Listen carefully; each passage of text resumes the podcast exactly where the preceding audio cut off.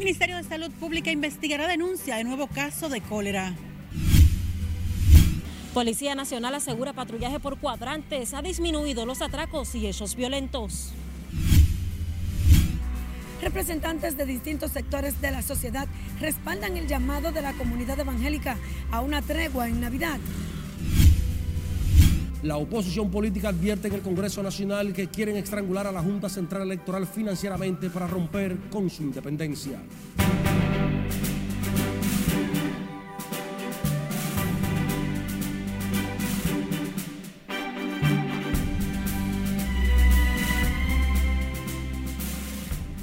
Muy buenas tardes, gracias por estar en sintonía con RNN Canal 27. María Cristina Rodríguez les saluda efusivamente junto al cuerpo técnico y de producción. Bienvenidos, bienvenidas a esta primera jornada. El Ministerio de Salud Pública investiga la denuncia de un nuevo caso de cólera en una niña, mientras realizaron nuevas intervenciones en el sector La Sursa, donde han sido detectados los dos últimos casos de la enfermedad. Siledis Aquino está en directo desde el centro sanitario de la avenida Galván para ampliarnos. Buenas tardes, Siledis. Buenas tardes, así es. El doctor Daniel Rivera dejó claro que en el país no hay brote de cólera.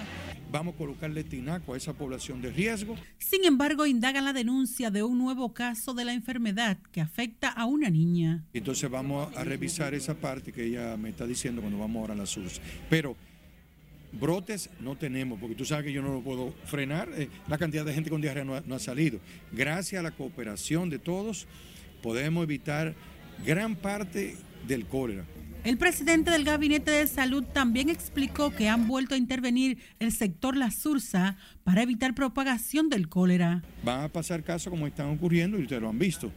Hay casos importados y hay sitios donde viven de otras nacionalidades que aumenta el riesgo. En la zona de más riesgo que tenemos aquí en la capital es la Sursa. ¿Por qué? Por las condiciones que ustedes han ido a ver de cerca del río, la higiene, la disposición discreta. Y... Daniel Rivera dijo que han detectado problemas en el manejo del agua, por lo que como parte de las medidas el ministerio gestionará la instalación de tinacos en algunas casas. Los sitios que hemos detectado son manejo inadecuado de excreta, mala disposición de agua, que teniendo incluso lo, que hemos evaluado con eh, el Departamento de Riesgo de nosotros, si tú acumulas la basura aquí arriba, ahí, ahí arriba, y te bañas aquí abajo, no va a funcionar. Hasta el momento en el país han sido detectados cuatro casos de cólera ya recuperados. Mientras en el vecino país de Haití, donde surgió el nuevo brote, más de 15 mil personas han contraído la afección y superan el centenar los muertos. Si se controla Haití, ya se acabó. El ministro de Salud ofreció estas declaraciones tras supervisar la correcta aplicación de la vacuna contra la fiebre amarilla que se aplica en el centro sanitario de la Avenida Galván. Por el momento son los detalles que les tengo. Retorno con ustedes al set de noticias. Muchísimas gracias, Siledis, aquí nos reportando en directo. Mientras tanto, el Colegio Médico anunció el sometimiento de un recurso constitucional de amparo en contra de las administradoras de riesgos de salud y el Consejo Nacional de la Seguridad Social por alegada violación a la Ley 87-02 que rige la seguridad social. En este sentido, el presidente del gremio, Senencaba, dejó claro que mantienen su plan de lucha contra las ARS y que no negociarán la ampliación de plan básico y de los 8 mil pesos para medicamentos que entregan a los pacientes. Consejo Nacional de la Seguridad Social por su complicidad en la violación del artículo 129 de la mencionada ley que mutiló el antiguo plan básico cambiándolo por otro mucho más reducido, con lo que se conculcó el derecho de la población a tener acceso a una canasta que cubriera todas y cada una de las intervenciones. En rueda de prensa, el Colegio Médico resaltó que hacen el sometimiento de las ARS y el Consejo de la Seguridad Social en la primera instancia de la Cámara Civil. Para enero próximo, los médicos tienen en carpeta continuar con las manifestaciones por mejora en los beneficios que reciben galenos y pacientes por parte de las ARS. A 12 días del inicio de la implementación de la primera etapa del patrullaje policial por cuadrantes en 17 sectores del Distrito Nacional, el operativo, de acuerdo con la policía, ha disminuido los atracos y hechos violentos a través de las labores contra la delincuencia. El plan que se desarrolla para prevenir actos delictivos tranquiliza a ciudadanos que ven con preocupación la inseguridad a la que se exponen en el territorio nacional e insisten en que las autoridades deben reforzar esa estrategia con otro tipo de acciones. Tenemos en directo a nuestra compañera Scarlett Guichardo con más. Buenas tardes, Scarlett. Gracias, buenas tardes. El patrullaje por cuadrantes continúa en diferentes sectores del polígono central, donde de acuerdo con la policía se han intensificado las labores preventivas contra la delincuencia. Sí, yo por aquí he escuchado menos atracos, por lo menos en esta zona. La ofensiva de patrullaje policial que desarrollan las autoridades y que incluye el apoyo de agentes de unidades LINCE y del Departamento de Operaciones Especiales del Cuerpo del Orden como parte de las acciones para combatir la delincuencia, mantiene atentas a las personas que anhelan no vivir con temor por los desaprensivos. La policía está, trabajando más hoy en día, pero necesita un refuerzo con la gente que tiene experiencia con ese nuevo modelo. ¿Tú como ciudadano te sientes seguro? Eh, no seguro, seguro, pero hay un chisme de tranquilidad hoy en día. Sí, había más delincuencia, más muerte y muchos atracos en todo el apartamento, todo eso que se metían. Tuvieron que aumentar el patrullaje. ¿Y ha disminuido esa problemática? Sí. ¿Desde cuándo? Hace como un mes. Hay otras cosas también. Aparte de la inseguridad de la delincuencia, hay mucha, muchos temas de inseguridad deberían prestarle más atención. Hace poco, hasta aquí nos robaron, aquí nos robaron un exhibidor, nos abrieron uno y se nos llevaron botellones. Ya no se ve eso. ¿Por qué? ¿Será porque ya la policía está haciendo su trabajo como debe ser? De acuerdo con los datos de la policía, en las últimas horas apresaron a 150 personas en todo el país por distintos hechos delictivos, mientras que, según el vocero de la institución del orden, en el Distrito Nacional han disminuido los arrestos de manera significativa. Eh, son muy significativos los hechos violentos, los eh, delitos de ratería se han reducido prácticamente a su mínima expresión.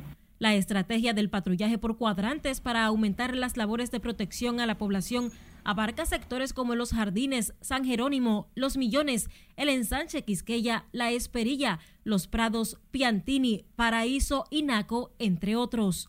Los operativos se realizan con rotaciones de tres turnos de servicio para fortalecer las acciones contra el delito y la criminalidad, en especial con el aumento de las actividades comerciales y la llegada de turistas y dominicanos que viven en el exterior. Esta es la información que tengo de momento. Paso contigo al centro de noticias. Muchísimas gracias, Scarlett Guichardo. La Policía Nacional también informó este martes que en las próximas horas ofrecerá mayores detalles con relación al avance de las investigaciones en torno a la muerte del conductor que fue impactado por una piedra lanzada presuntamente por un indigente desde el paso a desnivel de la avenida 27 de febrero. Así lo informó el vocero de la institución, Diego Pesqueira, quien dijo que han adoptado las medidas del lugar en las intersecciones y puntos críticos donde se pueda ver afectada la seguridad de la ciudadanía. Joel Rafael Cabrera Espino, de 29 años, murió tras ser impactado por la piedra que, según las autoridades, lanzó un indigente impactando el cristal delantero del vehículo Kia negro. Ahora nos vamos a comerciales. Quédese con la Red Nacional de Noticias y síganos en nuestras redes sociales. Somos Noticias RNN. Visite nuestra página web, nuestro canal de YouTube, escuche nuestras jornadas informativas en formato de audio o envíenos sus imágenes y denuncias a través de nuestra línea de WhatsApp.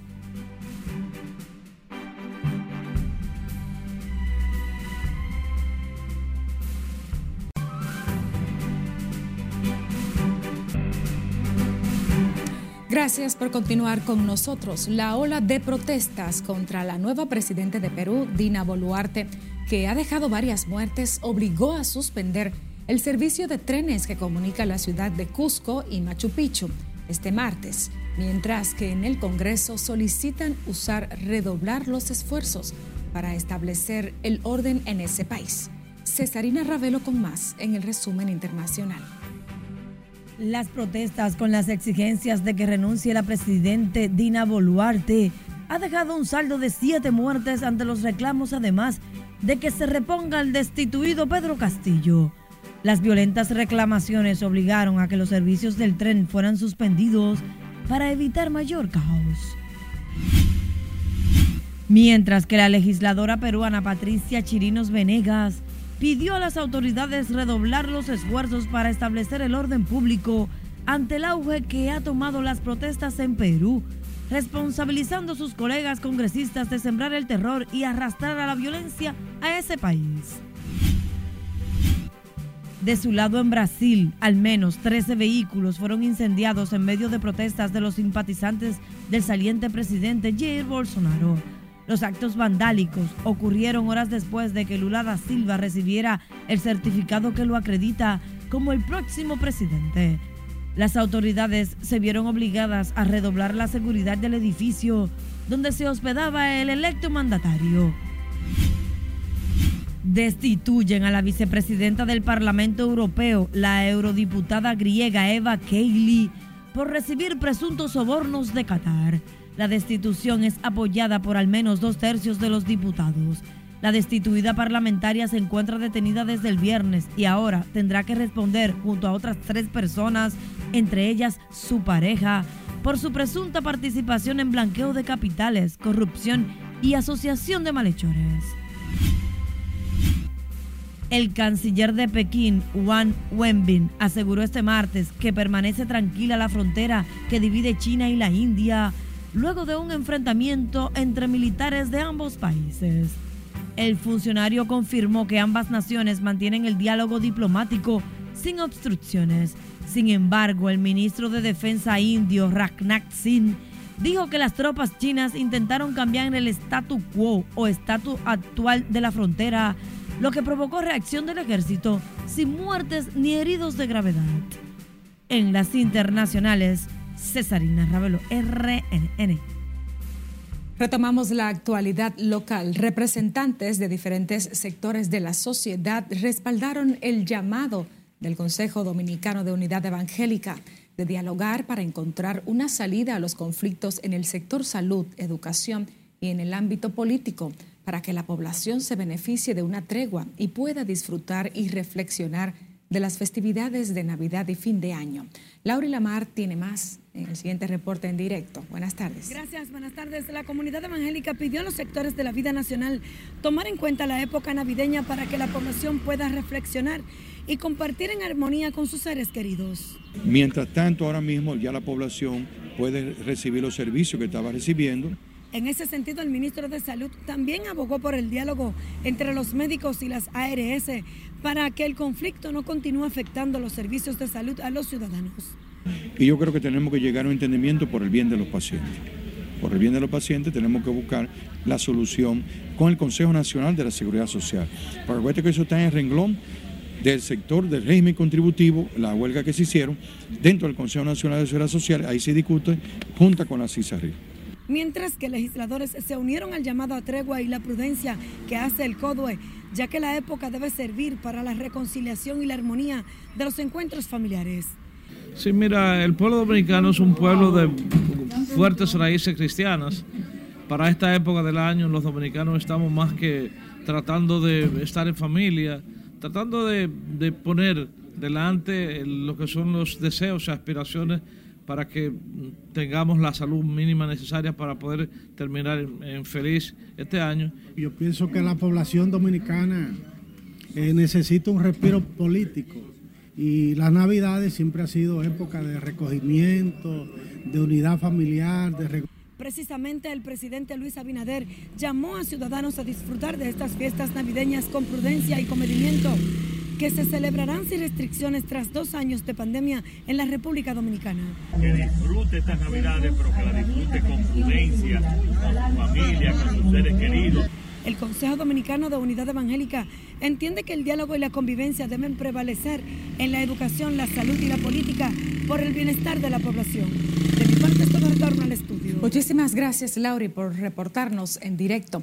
En tanto, federaciones y asociaciones de comerciantes detallistas garantizaron este martes abastecimiento de productos de consumo masivo en la época navideña, además de buenos precios para que la población no sienta escasez. Aseguran que esto será posible gracias a las políticas agropecuarias que implementa el gobierno con el apoyo a los productores nacionales y a las pymes.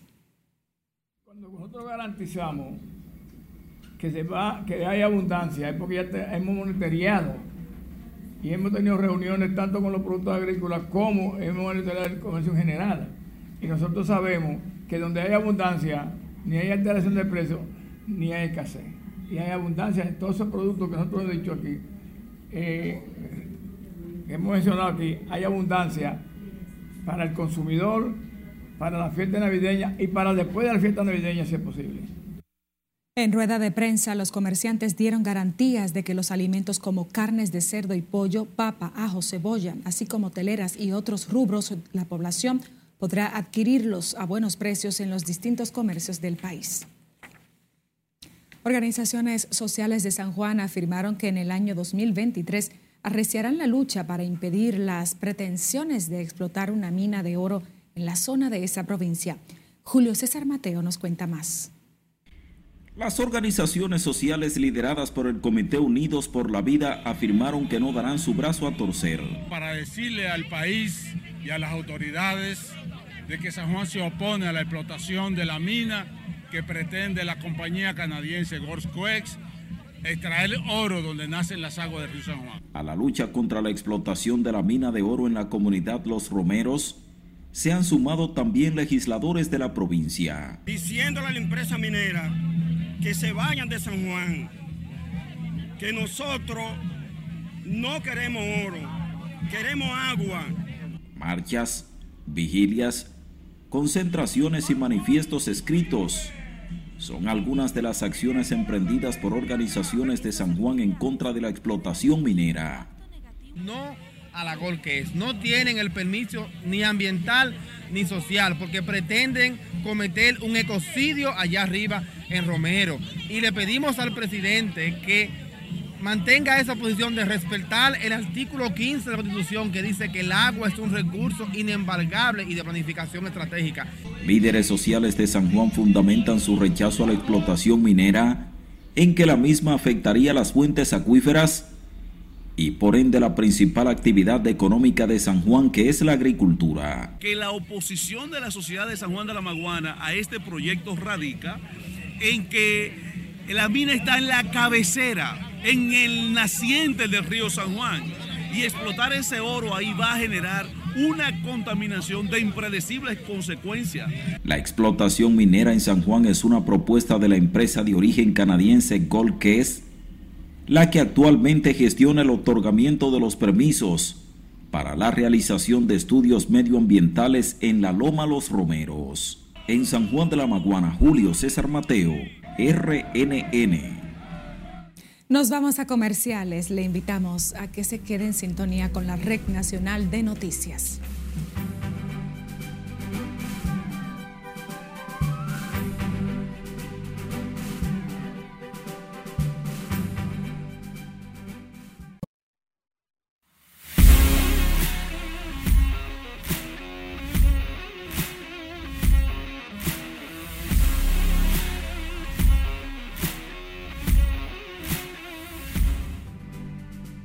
Buenas, iniciamos la entrega deportiva hablando de los campeones actuales los gigantes del Cibao que le entraron a palos a los Tigres del Licey. En el segundo episodio conectó cuadrangular José Sirí que la mandó al morro de Montecristi. ¡Qué palo!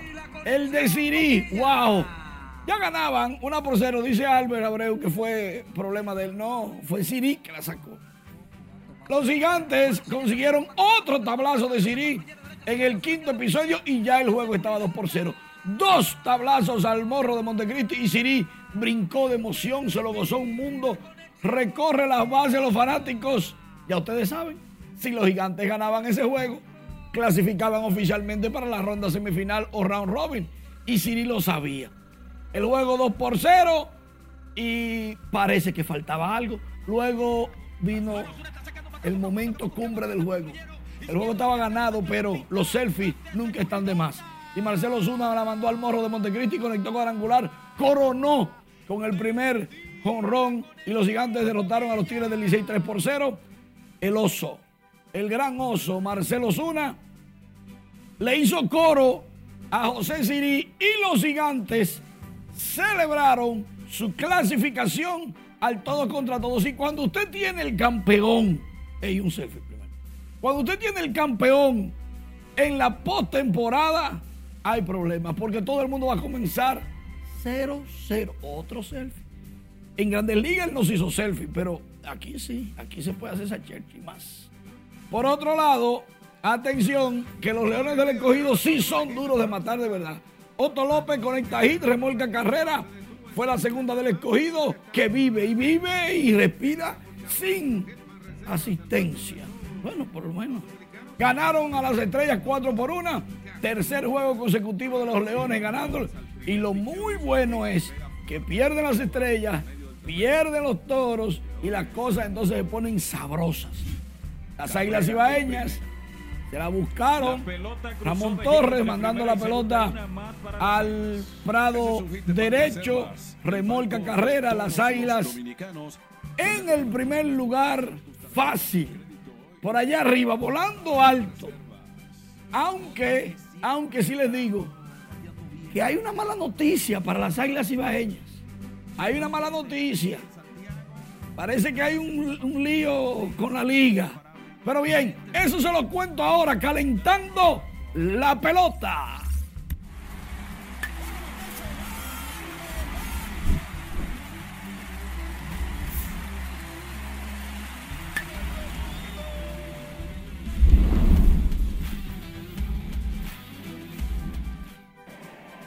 Lo primero, primero, Vladimir Guerrero Jr. debuta este miércoles con los Leones del Escogido en las redes muchas opiniones encontradas. Uno, aplauden a Vladimir que va a jugar y otros dicen, ¿y ya para qué? Porque si el escogido pierde, se va. Ciertamente que Vladimir, jugando con los Leones desde este día 14 y retando solamente tres juegos en la serie regular, puede jugar en el round robin como, como ayuda a otro equipo. Ahí está el problema. Dicen los Leones cuando se acostaron, según Lidon Memes, que va a entrar en línea y cuidado. El campeón está clasificado. Voy por el back to back, pero aquí hay un pleito. Y el pleito se genera porque a las Águilas le confiscaron un juego que le ganó al Licey. Y las estrellas felices porque pierden los toros. Ah, esto está ante las redes por todos lados. El torneo sub-25 del Club Los Coquitos tuvo un juego de brinco y espanto. Estos muchachitos, estos jovencitos, no hay que ir a NBA para ver estos disparos de tres puntos sin mirar. Y ahí se iban delante. El equipo rojo se iba adelante. Pero ¿qué pasa? Que en lo que ellos estaban celebrando, el juego seguía. Y los blancos decidieron atacar de una vez. Miren cómo se mandan lo que están celebrando. Pero ya era tarde porque lo tenía medido. Y se fue el juego a tiempo extra porque vino otro canastazo de tres. En pocas palabras, camarón que se duerme María Cristina, y te digo lo siguiente. Te digo lo siguiente. Aquí está el detalle del, del béisbol invernal. El Licey podría quedar en primero porque le acaban de confiscar un juego a las Águilas de el 6 de noviembre. Pero las Águilas apelaron. Se lo van a dar al Licey porque ya una resolución de 12 páginas, eso es que eso es tuyo. Porque para qué le explicar tanto, ¿verdad? Entonces, si el Licey queda en primero, podría escoger a Vladimir Guerrero Jr. como su refuerzo para el round robin. Y ahora la importancia de Vladimir jugar tres juegos nada más, que puede ser la clave para que un equipo sea campeón. Y ese cuchicheo en las redes sociales, y se calienta la pelota. Vladimir es escogidista de corazón. Pero debe de. ¿Por qué, por qué va a jugar ahora? Yo, me, yo me pregunto lo mismo también. Ah, para reforzar. Los directivos del escogido debieron tomar decisiones antes de esta crisis, pero nada, tenemos el agua al cuello. Seguimos con más. La Dirección Nacional de Control de Drogas y miembros del Ministerio Público apresaron a un hombre e incautaron 81 libras de marihuana en un operativo de seguimiento en la provincia de Peravia. El dominicano Mariano Vallejo Alcántara, de 49 años, fue detenido en el puesto interagencial de Los Pilones, municipio de Baní, al momento de conducir la jipeta marca Highlander Limit, color blanca con nuevas pacas de o nueve pacas de marihuana a bordo que tuvo un peso de 81.12 libras del vegetal. A Vallejo Alcántara se le ocupó además 173.305 pesos, dos celulares, armas blancas, entre otras evidencias. Posteriormente, el Ministerio Público y oficiales de la DNSD realizaron un allanamiento en la residencia del imputado ubicada en el sector Brisas de Guasuma, municipio Baní, donde confiscaron además tres balanzas, cintas adhesivas, 21 cápsulas para pistola calibre 9 milímetros y cuatro celulares. El Ministerio Público y la DNSD profundizan la investigación, mientras que el detenido ya está en poder de las autoridades correspondientes para conocerle medidas de coerción en las próximas horas. Decenas de policías, pensionados y jubilados volvieron este martes a protestar frente al Palacio Nacional reclamo de mejores condiciones salariales. Aseguran que sus ingresos no son suficientes para poder costear sus gastos de salud y alimenticios y que la situación les mantiene en baja precariedades. Aumento salarial, que el presidente cumpla la ley, que del 100% de los activos se le aumente 80% a los veteranos. Que el dinero que le descontaron de plan de vivienda nos lo devuelvan que los chelitos de la cooperativa quebrada y quemada se le pague el sueldo por año a los retirados que se le han juntado al presidente, los del 2 de marzo con los del 30 de noviembre. Arias explicó que también reclaman la eliminación del artículo 156 de la Ley Orgánica de las Fuerzas Armadas 139-13, porque elimina la obligatoriedad de ascender a los soldados que han cumplido con el tiempo reglamentario para ello al momento de su retiro. Los legisladores del PRM y el PLD, Ramón Ceballos y Pedro Casanova, respectivamente, reconocieron que el patrullaje por cuadrante ha logrado bajar los niveles delictivos en el Distrito Nacional y el Gran Santo Domingo. Por eso los congresistas recomiendan al gobierno no bajar la guardia con el nuevo programa de persecución de los criminales en esta época navideña. No se ha visto ese rebrote, ese rebrote ha desaparecido. Esperamos que realmente se mantenga esa política, que la policía y, el ejército, las Fuerzas Armadas estén en la calle, porque para eso que están, para, para proteger la ciudadanía. Eh, el patrullaje tiene que ser constante las 24 horas en el país para aguantar, mermar un poco la delincuencia y los robos, los asesinatos que se están originando aquí en República Dominicana.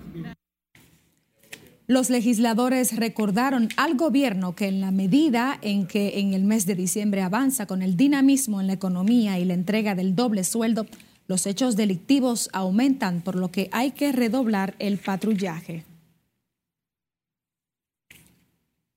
Continuamos en el Congreso Nacional, donde legisladores del PLD y la Fuerza del Pueblo acusaron al gobierno de querer romper la independencia de la Junta, estrangulándola financieramente, mientras que la diputada Soraya Suárez exhorta al organismo comicial a roparse hasta donde la sábana le alcance.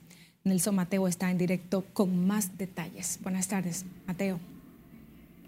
Buenas tardes, tal y como afirmas, el presupuesto demandado por la Junta Central Electoral fue un tema de muchos debates aquí en el Congreso Nacional donde oposición y gobierno manifestaron posiciones encontradas. Aprobado en el Congreso y promulgado por el Poder Ejecutivo, el presupuesto general del Estado no sufrió mayores cambios. Oposición y gobierno este martes chocaron en el Congreso por los 8 mil millones asignados a la Junta de los 18 mil solicitados para el próximo año. Yo voy a hacer una recomendación como no hay más dinero por el momento, aparentemente, para la Junta Central Electoral, vamos a parar los cursitos, que yo no sé a qué llevan, y vamos a redistribuir ese dinero. Porque si hace falta dinero y lo estamos invirtiendo en cursitos, que no sé a dónde llevan, porque yo he participado en tres no sé a dónde llevan, y que me perdone el presidente de la Junta, pues vamos a guardar esos recursos para usarlo bien, porque lo mismo pasaba en las elecciones pasadas, sin embargo a medio tiempo hubo un problema pero la Fuerza del Pueblo y el PLD entienden que a la Junta intentan estrangularla en términos financieros para romper con su independencia. Eso fue un propósito que a nosotros la oposición nos llama la atención, porque con qué intención quieren estrangular la Junta.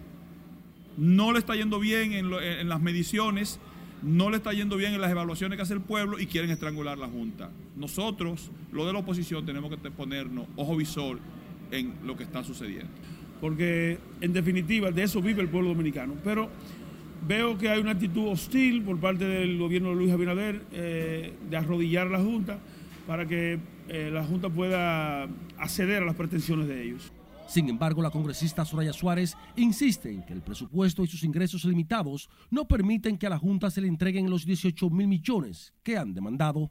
El cuento de nunca acabar, más dinero para la Junta, pero siempre se celebran las elecciones y el dinero está y el dinero aparece. Entonces, también la Junta debería decir en qué va a redistribuir ese dinero que quiere. Porque si no te alcanza, dime cuáles son las partidas que no te alcanzan, que antes alcanzaban y ahora no alcanzan. El dinero no le está alcanzando a nadie y todos nos hemos tenido que arropar con la sábana de lo que nos ha correspondido. El veterano reformista Máximo Castro Silverio de su lado entiende que la falta de recursos en la Junta se resuelve tan pronto se reúnan Román Jaques y el presidente Abinader. La congresista Soraya Suárez advirtió que producto de las limitaciones económicas que vive el país y el resto del mundo, las instituciones dominicanas deben aprender a manejarse con limitaciones. De mi parte es todo por el momento. Regreso contigo al set de noticias. Muchísimas gracias por tu reporte en directo, Nelson Mateo.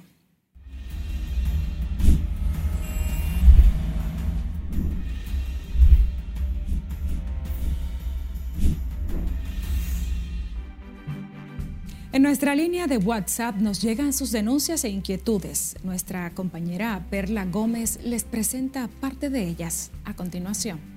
Hace rato que lo tumban. Ese policía está como asustado. Indignación ha causado la forma en que estos agentes de la Policía Nacional intentaron detener a dos sujetos a bordo de una motocicleta en el kilómetro 13 de la carretera Duarte. A patadas, golpes con el casco protector era el método en que esos agentes pretendían detener los individuos que terminaron en el suelo. En otro video que quedó registrado por una cámara de seguridad, se muestra cómo unos delincuentes asaltan a una mujer cuando ésta salía de su casa ubicada en el sector Los Guandules. El hecho se registró en horas de la mañana. En un fílmico que nos envía un ciudadano a nuestra redacción de denuncias, Varias casas están en deterioro total. En el video se observa cómo una de las maderas descompuestas sin oxidados y gran cúmulo de basura en el techo, ubicada en la calle primera de la Guayita de los Jardines, por lo que piden ayuda a las autoridades competentes para que se resuelva el problema.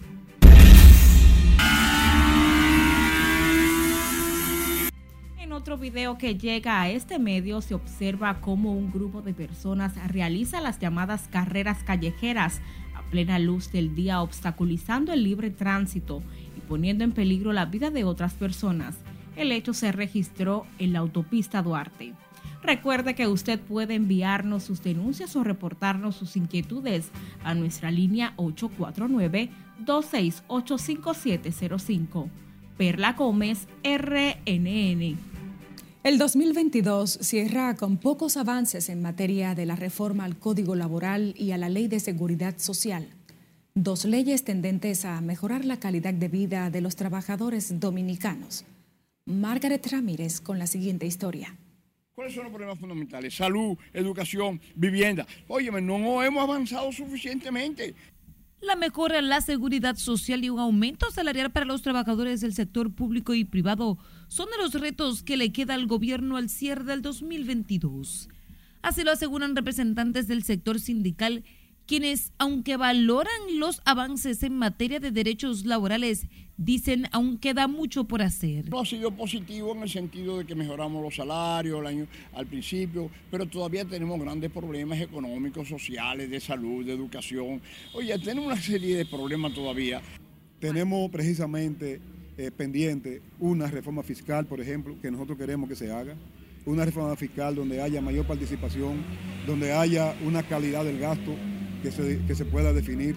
El ministro de Trabajo, Luis Manuel de Camps, aseguró que desde la entidad que dirige se han enfocado en la mejora de la situación laboral de los trabajadores y que eso incluye un reajuste salarial. Ha habido un incremento de la cantidad de empleos por encima de lo que existía antes de la pandemia en todas las áreas de la economía dominicana, trabajando también en la formalización del trabajador y en la mejora de la calidad de vida. Por eso no vamos a desfallecer en producir las mejoras en todos los órdenes, incluyendo también el esfuerzo que estamos haciendo por un pacto social, por salarios dignos y trabajo decente. La reforma al Código Laboral, a la Ley de Seguridad Social y las discusiones sobre un aumento salarial son de los temas que quedaron sobre la mesa. Usted va a un hospital público ¿Cómo lo tienen? Todavía tenemos muchas deficiencias. Entonces tenemos que ir al problema de salud, al problema de educación, al problema de vivienda. ¿Cuántas viviendas necesitamos en este país? Miles de viviendas, la gente viviendo en esos barrios pobres, miserables. Falta mucho. Fíjense que el quintil número uno del Banco Central supera los 20 mil pesos. Y el salario, el salario más alto que tenemos son 21 mil pesos que llegamos en enero de este año 2022. Recientemente el gobierno a través del Ministerio de Trabajo reguló el trabajo doméstico y el presidente Abinader aseguró que impulsará un aumento salarial al sector privado, iniciativa que piden los sindicalistas se aplique también a los empleados públicos. Margaret Ramírez, RNN. Pasamos con otro tema. La Dirección General de las Escuelas Vocacionales de las Fuerzas Armadas y de la Policía Nacional graduó este martes 4.175 nuevos técnicos con lo que cierra el 2022 con un total de los 43.161 graduados, más de 30 carreras técnicas en los diferentes centros en todo el país. Al pronunciar el discurso central del acto, el mayor general Juan José Otaño Jiménez afirmó que los técnicos egresados de esos centros formativos contribuirán con las habilidades y conocimiento técnico adquirido al desarrollo socioeconómico de las diferentes zonas donde funcionan las escuelas vocacionales, así como al bienestar de sus familias. Nosotros, al día de hoy, hemos logrado graduar en dos años del presidente Abinadel 91 mil dominicanos. ¿Qué significa eso? Que si tenemos 400 mil en toda la historia, hemos crecido el 22% de la totalidad de graduados en la historia de las escuelas vocacionales, lo que merece un fuerte aplauso para todos ustedes distinguidos graduandos, sus esfuerzos y dedicación son dignos de admiración y traerán grandes logros que los llenarán de orgullo. Reciban todos un fuerte abrazo y los mejores parabienes y que el éxito siempre les acompañe en todos sus proyectos. Destacó que con la conclusión del programa de graduaciones de este año, unas 22 en total a nivel nacional, esa institución logra formar y graduar en tan solo dos años de la actual gestión más de 90 mil, lo que equivale a un 25% de los 400 mil egresados desde su fundación hace 56 años. El director de la Dirección General de Seguridad, Tránsito y Transporte Terrestre, Ramón Antonio Guzmán Peralta, dijo hoy que este año se ha registrado 105 fallecimientos menos que el año pasado para estas fechas por accidentes de tránsito. Guzmán Peralta habló del tema durante la entrega que hizo el director de Fideicomiso RD Vial a DGCET de 10 motocicletas, 20 alcoholímetros e igual número de radares a esa institución para incrementar los niveles de seguridad en las diferentes vías del país.